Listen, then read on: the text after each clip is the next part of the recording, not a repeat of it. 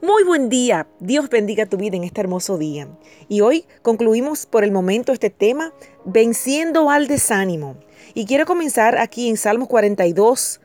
Mm, la segunda parte del verso 9 dice, ¿por qué andaré enlutado yo por la opresión del enemigo? Y más adelante dice, esperen Dios porque aún he de alabarle, salvación mía y Dios mío. Ya que hemos identificado el desánimo y vemos cómo se comporta y cómo, cómo reaccionamos ante estas emociones, tenemos que tener claro en quién esperamos y tenemos claro que es en Dios. Salvación y Dios nuestro. Amén. Y continuamos aquí en Nehemías capítulo 2 del 1 al 9 y vemos algunos detalles importantes eh, ¿Cómo identificamos esa situación del, del, desánimo? Y a lo largo de la vida, el desánimo nos causará sentimientos temporales de desilusión. Pero si sufrimos constantemente una y otra vez algunas contrariedades, el desánimo puede alojarse en nosotros y afectarnos de diversas maneras. Y es bueno que lo identifiquemos. Primero, se produce una división en nuestra mente nos resulta difícil concentrarnos y no importa dónde estemos o con quienes estemos, estén con nosotros, seguimos pensando en desilusión, tristeza más tristeza.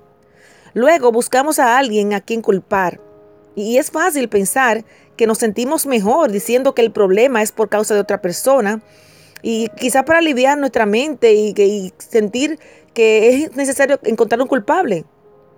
E incluso señalar a Dios por permitir la prueba.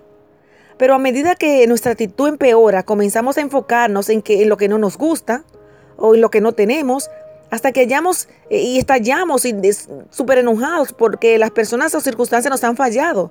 Y ahí entonces eh, venimos a victimizarnos y mira todo lo que me han herido, todo lo que me han hecho, pero nos olvidamos que también nosotros hemos herido y hemos matado. O sea que no tenemos la necesidad de culpar a otros, sino asumir responsabilidades y rendirnos a Dios.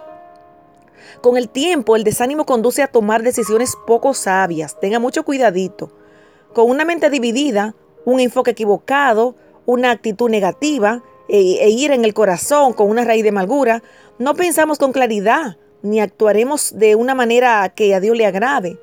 Entonces, de la historia de Nehemías podemos aprender cómo vencer el desánimo. Después de orar, debemos esperar en Dios con la confianza en lo que Él hará. El Señor movió el corazón del rey, quien se mostró solidario con su copero, o sea, con Nehemías, dándole los soldados y lo que él iba a necesitar para el camino y para construir el templo. Nehemías aceptó la ayuda y se adelantó para reconstruir a Jerusalén. Y, entonces debemos preguntarnos qué lección debo tomar de lo que me está pasando, por qué estoy eh, eh, desanimado, identificar esos detalles y, y, y pedir al Señor dirección, qué debo aprender de todo esto y levantarnos. Dios moverá los corazones y enviará las personas necesarias para ayudarnos en los momentos de desánimo. ¿Acudirá usted al Señor con esperanza y aceptará la ayuda que Él envíe?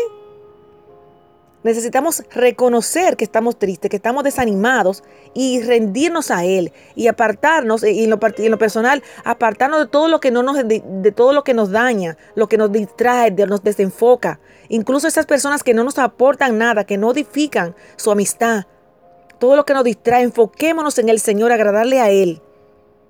Amén, porque Dios tiene cuidado de ti. Dios te bendiga.